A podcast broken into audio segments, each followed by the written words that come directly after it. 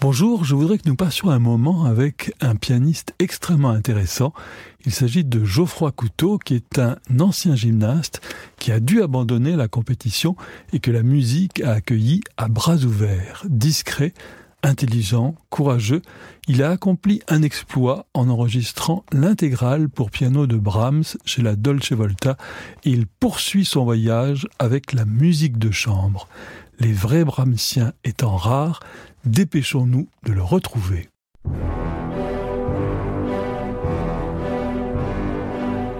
Passion classique avec Olivier Bellamy. Geoffroy Couteau, bonjour. Bonjour Olivier. Première chose que je remarque, c'est que vous avez une voix très grave.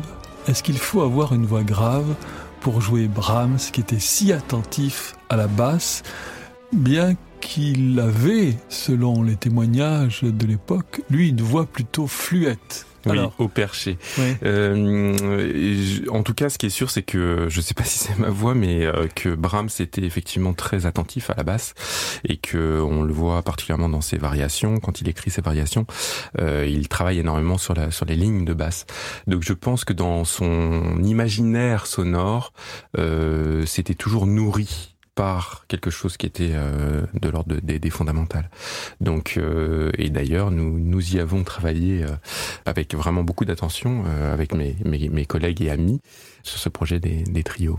Parce que vous avez fait chez la Dolce Volta l'intégrale de la musique pour piano de Brahms et vous continuez mmh.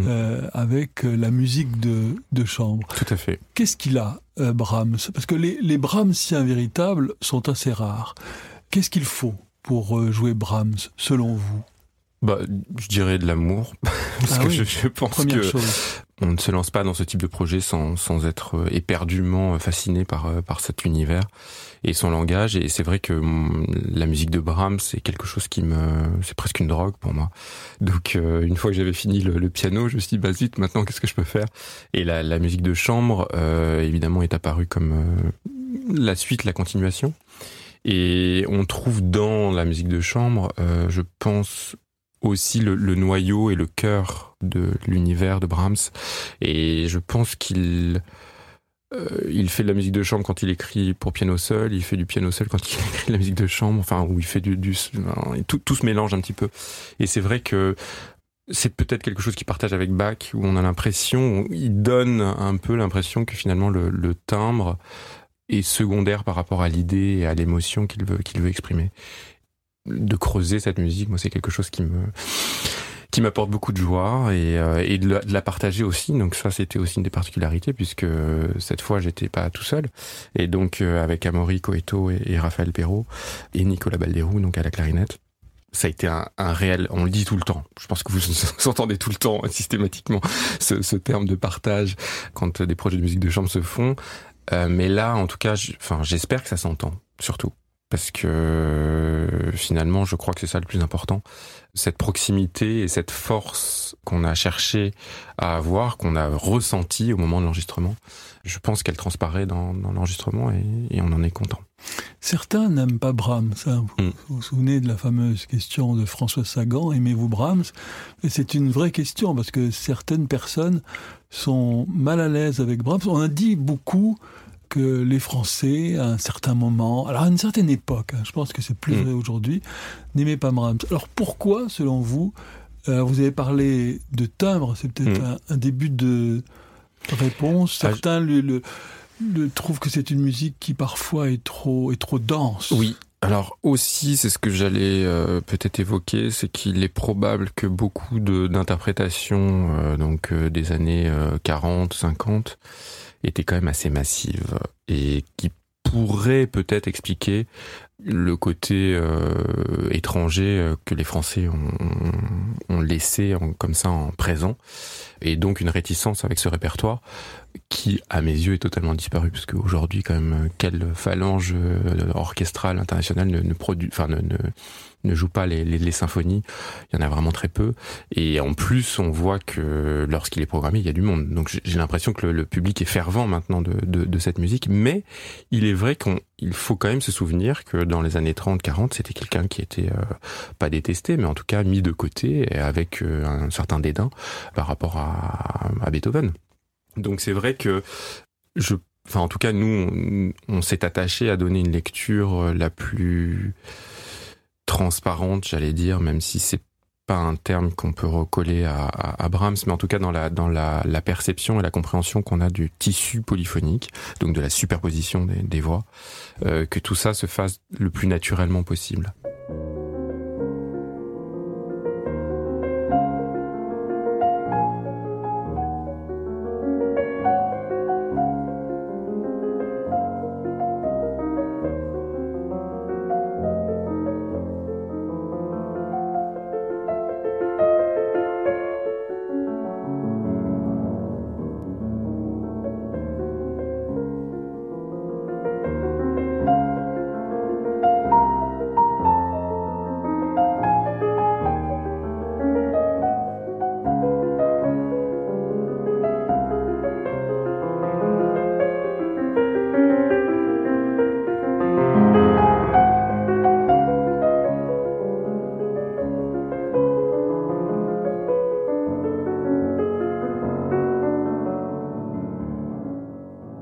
Quelque chose dans votre jeu, euh, et là je pense à l'intégrale pour euh, piano, mais aussi euh, parce que c'est tellement, euh, il y en a eu tellement peu. Il y a eu celle de Julius Katchen, euh, celle de Marie-Joseph Jude, Mm. la vôtre. Mm. Il, y en a, quand même assez peu d'intégrales pour piano. C'est l'élan, l'élan que vous donnez à cette musique qui peut paraître quelquefois intimidante par sa perfection formelle. Eh oui, tout à fait. Il y a un alliage à trouver dans la musique de Brahms, effectivement, avec cet élan, cette ligne en fait qui ne s'arrête pas et qui pourtant euh, évidemment est très travaillée en termes d'écriture. Et donc chaque petite cellule doit s'imbriquer avec la suivante. Euh, alors ça c'est dans, dans le temps, donc euh, de A euh, à B, mais également euh, de manière verticale. Et c'est là où, où, où c'est extrêmement compliqué, puisque finalement on n'a pas comme une fugue de Bach où c'est quasiment exclusivement l'horizontalité qui va compter dans, la lecture euh, de, la, de la compréhension polyphonique. Euh, alors que chez Brahms, il y a en plus un alliage avec le son que vous avez évoqué tout à l'heure, la présence harmonique qui induit aussi une force expressive et la lisibilité polyphonique. Et une fois qu'on arrive à mettre en présence ces éléments euh, et qu'ils cohabitent, alors c'est des forces qui peuvent être euh, en, en, contradiction, en tension, et donc justement ça va donner une, une tension expressive. Des fois c'est au contraire un, un, un tout, donc euh, ça dépend des, des œuvres et des, mais c'est une musique qui fonctionne. D'ailleurs, je pense que Brahms voulait aussi que ça bouge beaucoup, qui est oui. ce qu'on appelle du que ce soit pas métronomique. Non. Je crois qu'il détestait oui. ça. Mais pour les raisons que vous venez d'évoquer, Geoffroy Couteau, euh, cette chose qui est en équilibre hein, avec toutes les voix et l'harmonie, c'est vraiment très difficile de bouger. Extrêmement compliqué, puisque, enfin, vous soulevez vraiment un point qui, je pense, est de toute façon un point essentiel dans toute interprétation, mais qui est ce rapport à la pulsation, c'est-à-dire à, l'exactitude du temps euh, euh, pour que ce soit un espace-temps qui soit régulier, mais par ailleurs, ce temps qui est nécessaire pour que l'harmonie puisse prendre corps, enfin dans l'espace. Et, euh, et, d'ailleurs, je me souviens d'avoir lu euh, un texte à ce propos. Euh, C'était Barenboim qui parlait de ça dans Parallèles et Paradoxes, où il racontait que Boulez avait, il jouait une œuvre de Boulez, de Boulez je ne sais plus laquelle. Et euh, Boulez avait indiqué un, tempo, une indication métronomique, et Barenboim la, enfin, prend la décision de ne pas la suivre. Et donc ils en discutent ensuite, et Barenboim lui demande mais est-ce que ça te choque que, que je n'ai pas suivi l'indication? Et lui, non, pas du tout. Pas du tout, parce que finalement, évidemment, qu'en l'entendant en vrai, euh, le, le, la matière sonore nécessitait ce temps.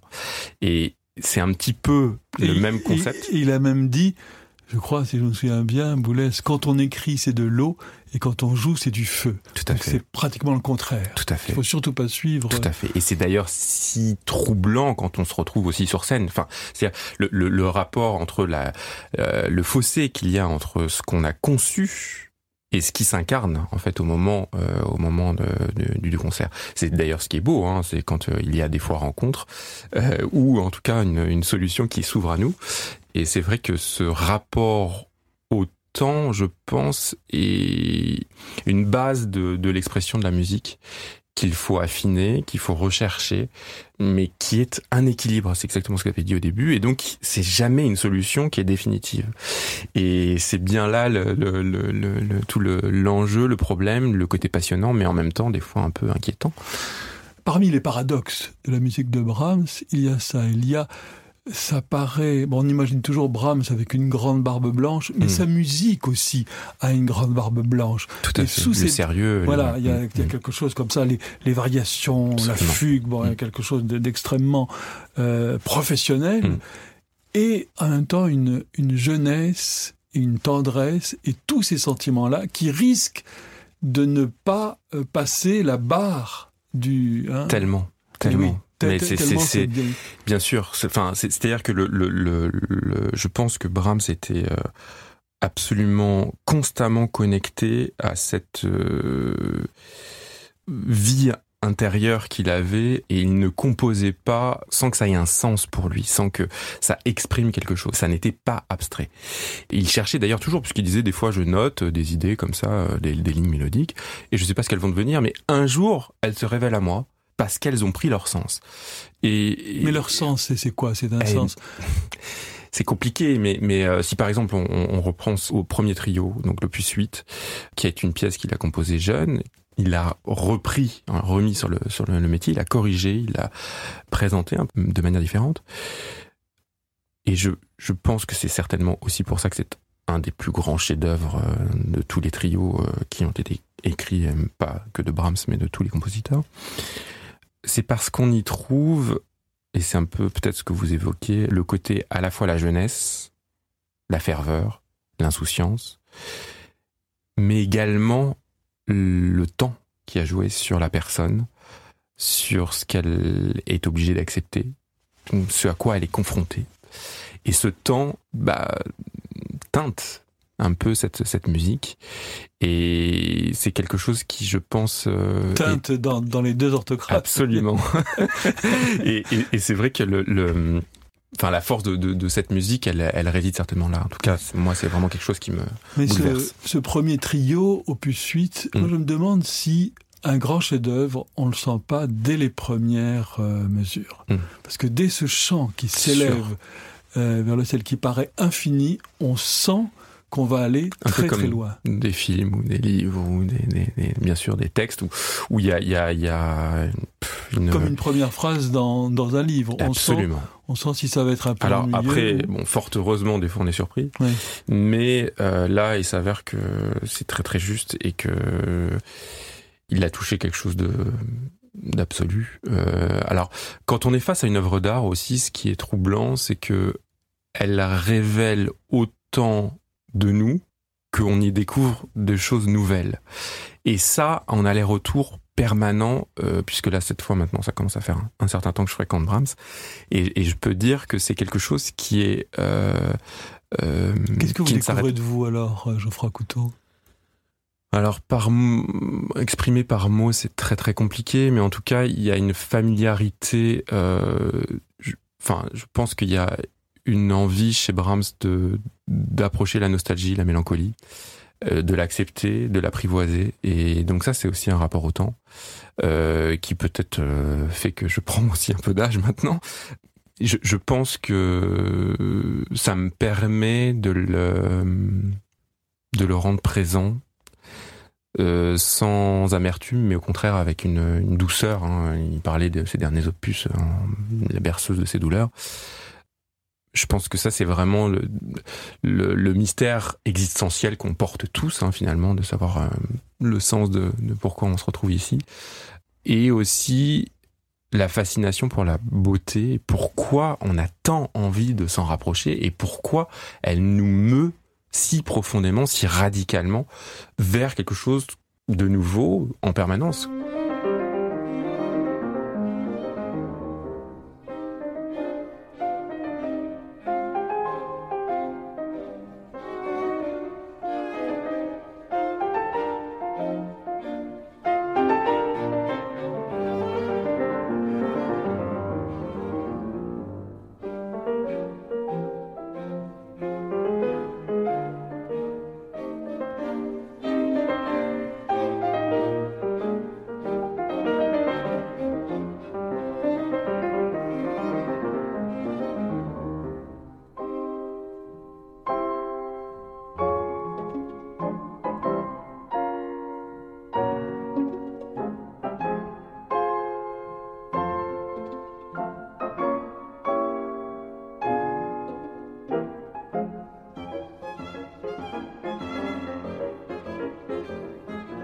Vous entendez la nature dans cette musique-là? Oui, je pense qu'il était euh, profondément... Euh, c'était, bah, il se baladait en permanence euh, dans, les bois. Il, il concevait sa, sa musique. Oui, c'est quelqu'un qui est, on le dit souvent, qu'il a un, côté terrien. On sent la, la, la terre et l'aspiration, bien sûr, céleste. il était taureau, comme en plus. Voilà. Donc, donc après, mais je, pense qu'il était très relié à, à tout ça. Est-ce qu'il était relié aussi à une puissance, aux forces de, de l'esprit? Ben, En tout cas, je, je, pense que sa musique développe une telle force et met en présence. Mais bon, ça, je pense que c'est le propre de l'art, c'est de mettre en résonance finalement euh, des phénomènes qui nous dépassent absolument tous, même tout autant, je pense, Brahms était dépassé par finalement ce qu'il a couché j'ai vraiment l'impression que en tout cas, c'est peut-être un idéal que j'ai, mais, mais et donc euh, qui n'est pas réel, mais j'ai bien l'impression que ça, ça l'est. Non, il y a, y a certaines musiques où la matière est plus importante que l'esprit. Ah oui, dans ce sens-là, spirituel, tout à euh, fait. Richard Strauss, ah même si c'est un génie, il y a quand même un peu plus de matière que d'esprit. Tout à fait. À mon sens. Mais après, euh, alors, euh, je, effectivement, je, je, ne sais pas en tout cas, si, si on, se restreint à ne parler que de Brahms, euh, ce qu'on peut dire, c'est que peut-être que ce côté spirituel, euh, on a très souvent évoqué les 3 B, euh, c'est loin des paroles. Et autant Bach et Beethoven sont des compositeurs qui ont eu un, un rapport à l'écriture, à la création, qui était, euh, je pense, euh, Bach. Bon, il n'y a pas de, a pas de question, mais même Beethoven aussi, il a, il a quand même crié son indépendance. il la, la voulait euh, pour son idéal qu'il qu'il portait de manière implicite. Et je trouve que dans Brahms, dès ses premières œuvres, jusque dans ses dernières, il y a cette présence et ces, ces personnages euh, qu'il convoque euh, dans son rapport à, à, la musique. La présence de Clara ah et la présence de Schumann. Bien sûr. Euh, puisque ce sont des trios. C'était un trio au propre et au figuré. Ah, au propre au figuré. Même après la mm. mort de Schumann, puisqu'il continue à lui rendre euh, hommage. Vous le sentez, oui. ça? Oui. Ah oui, non, vraiment, c'est pas, euh, c'est pareil, ce ne sont pas des mots, euh, c'est évidemment beaucoup euh, fouillé et bon, on ne saura jamais exactement ce qui s'est passé dans la mesure où effectivement la correspondance a été brûlée, puisque Clara a demandé à Brahms de qui lui renvoie ses lettres. Enfin, déjà qu'importe, puisque enfin ça ne nous regarde pas, mais par contre, ce qui est sûr, c'est que cet amour cette admiration qui a été euh, à l'intérieur de ce trio euh, a été générateur d'un élan, d'une force de vie, euh, d'une force artistique sans laquelle Brahms n'aurait certainement pas pu. Est-ce qu'un génie, n'a pas besoin de cristalliser, d'avoir comme fait. ça une, une vision idéale qu'il ne profanera pas? Idéal. Hein, pour, tout à fait. C'est vraiment le terme de l'idéal qui voilà. le porte finalement. Et c'est la muse. C'est exactement. Oui, oui, je, je, je, je, suis convaincu que ce type de, de... alors c'est compliqué pour nous interprètes d'avoir un rapport à l'idéal parce que on est bien obligé de, de concrétiser tout ça, mais euh, mais je crois que ça ça fait partie quand même des choses qu'il faut essayer de cultiver, de rechercher, parce que justement elles révèlent euh, des des instants de vérité que nous partageons en tant qu'humains sur Terre, parce que nous sommes contraints euh, par les mêmes astres euh, et par les mêmes euh, questions, tous. Et, je crois vraiment, vraiment que quand on écoute le requiem allemand, ou que il y a un partage, enfin troublant, de l'homme avec un grand H.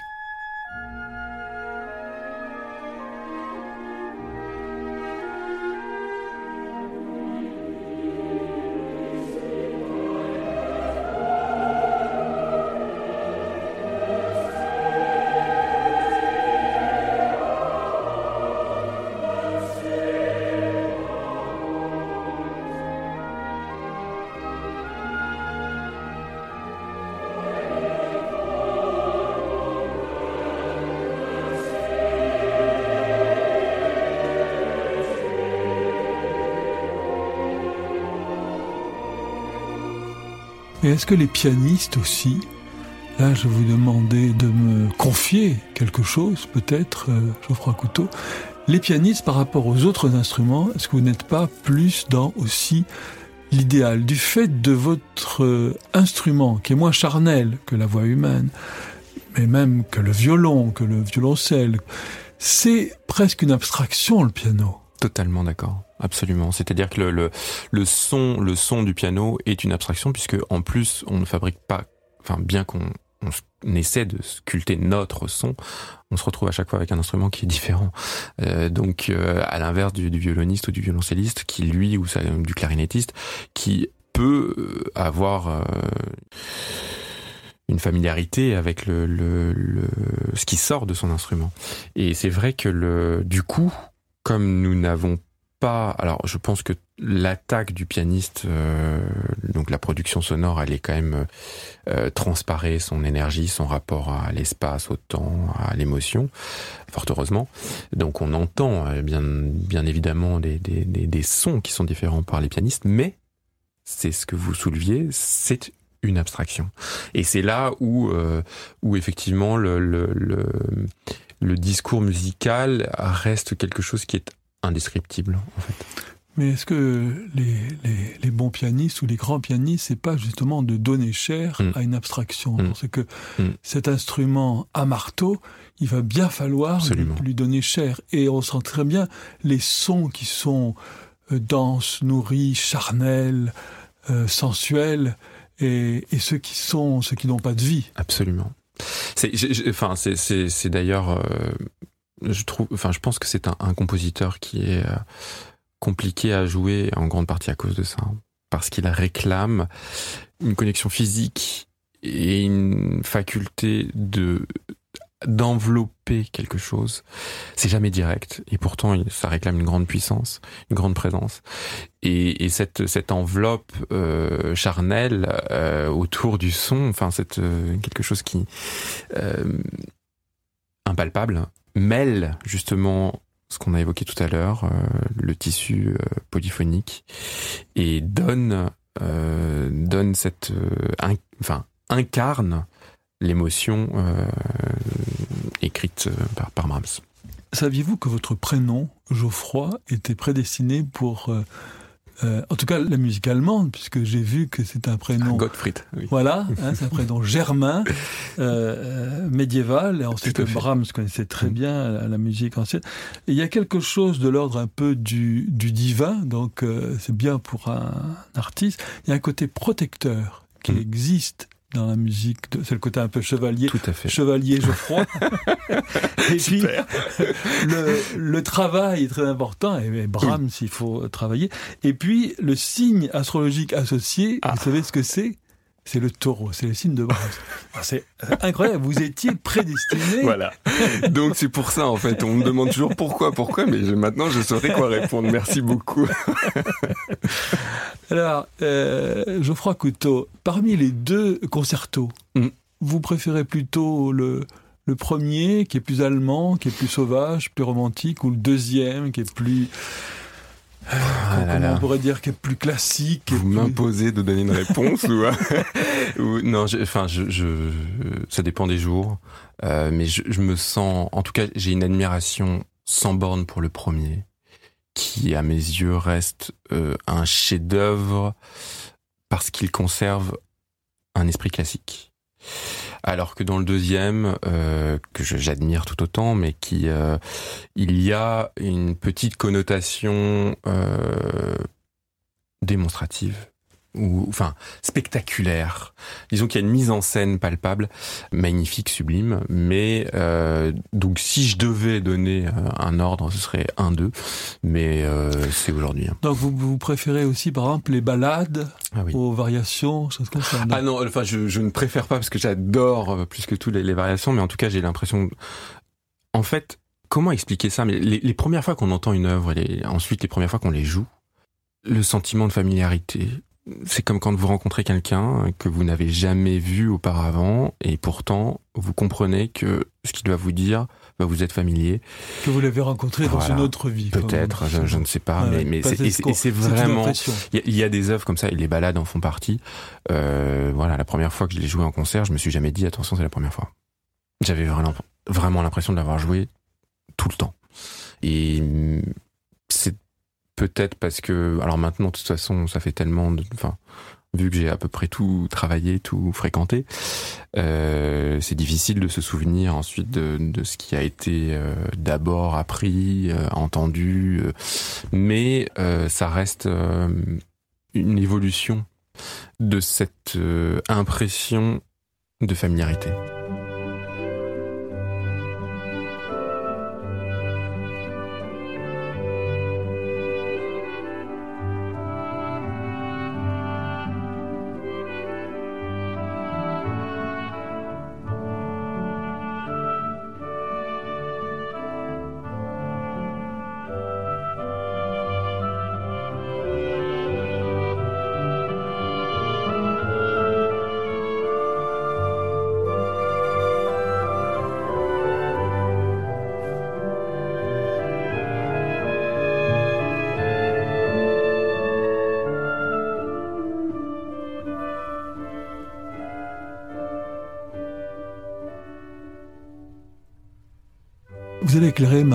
Ma, lanterne. Par exemple, dans la deuxième symphonie, mmh. Brahms a dit euh, Je crois que je n'ai jamais écrit quelque chose d'aussi triste. Or, mmh. quand on l'écoute, elle nous paraît heureuse. Mmh. Mais ça, c'est comme Schubert. Ah oui, c'est ça. Tout à fait. Oui, oui, c'est pas euh, la, la, la, tristesse. Euh, euh oui, je, je, je ou alors, rejoins y a, y a une tristesse qui, qui, fait du bien, ou alors, mais oui, mais voilà bien la sûr. tristesse de celui qui écrit. Enfin, bien on, sûr, j'ai parlé tout à l'heure de mélancolie. Pas, on ne ressent pas la même chose que non. celui qui écrit. Peut-être aussi, euh, mais mais mais indéniablement, le, le, de toute façon, le on ne peut pas être que joyeux, on ne peut pas être Ouais. que triste. Donc finalement, l'un éclaire l'autre et, et on, enfin c'est en creux quoi. Donc euh, la présence, c'est un peu comme Mozart qui bascule du drame euh, absolu à la grâce. Euh, finalement, je crois que ça faisait partie de lui et que quand il était triste, il y avait une part de lui qui était joyeuse et quand il était joyeux, c'est vraiment, enfin, ça me fait penser à Schubert qui qui est le plus déchirant en partie quand il passe en majeur, alors qu'en théorie, ça devrait éclairer d'une teinte pleine d'espoir et en fait, on sent que le, le désespoir s'incarne par le majeur.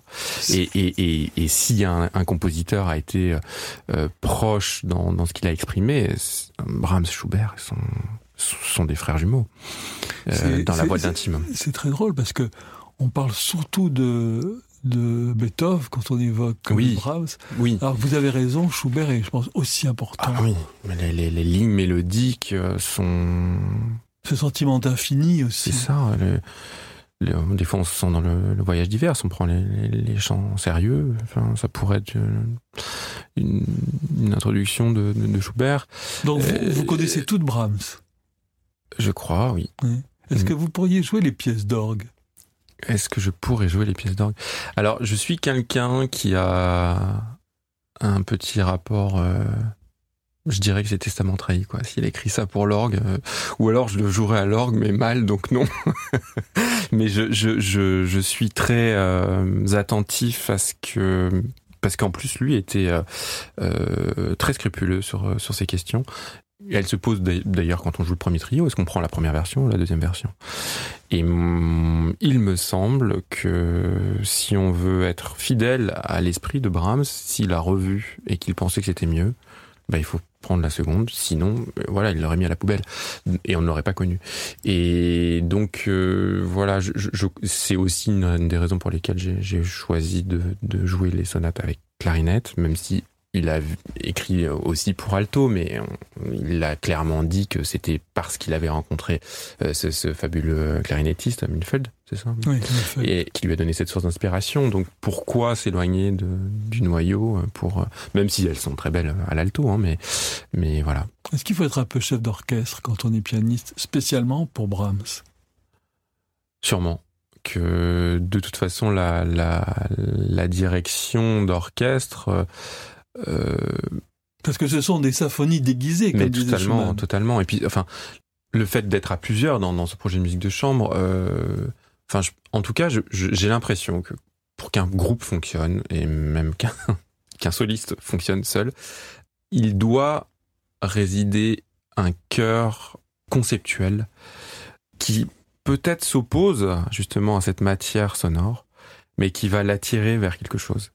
Et j'ai l'impression que chaque finalement musicien se doit d'avoir cette euh, cette recherche euh, et cette, ce, questionnement de, du chef euh, sur euh, l'intensité rythmique, euh, l'organisation d'une d'une cellule, comment découvrir le, le tissu polyphonique. Le, et c'est plutôt le piano qui. Bah, le piano, forcément. Euh, en tout cas, on fait beaucoup dans, dans mais mais par contre, je, je, à jouer. oui, il a beaucoup de notes, mais euh, c'est aussi une des choses que j'aime tant dans cette musique, c'est qu'il n'y a pas de prédominance d'aucun instrument dans aucune des pièces, même dans les sonates. Euh, on ne peut pas dire que le pianiste soit un accompagnateur et on ne peut pas dire que le violon ou le clarinette ou le violoncelle soient les, les instruments euh, premiers premier plan. Donc euh, c'est ce qui est si beau, c'est cette euh, cet échange euh, et cette euh, finalement ce, ce, ce challenge de remplir à plusieurs la conception qu'on en a eue.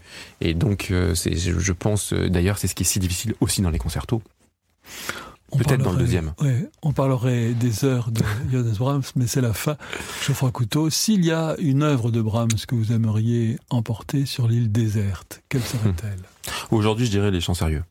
Kathleen Ferrier. Et il pensait à Clara. Oui, de les... c'est, ouais, bouleversant. Ouais. Et et ça peut inspirer ça un, un pianiste, le, le son, oui. le timbre de la de voix Kathleen Ferrier. oui, c'est euh, c'est c'est. Enfin, je sais pas si. J'imagine que si Brahms l'avait entendu, il aurait été profondément ému et, et heureux. Et amoureux. Et amoureux, bien entendu.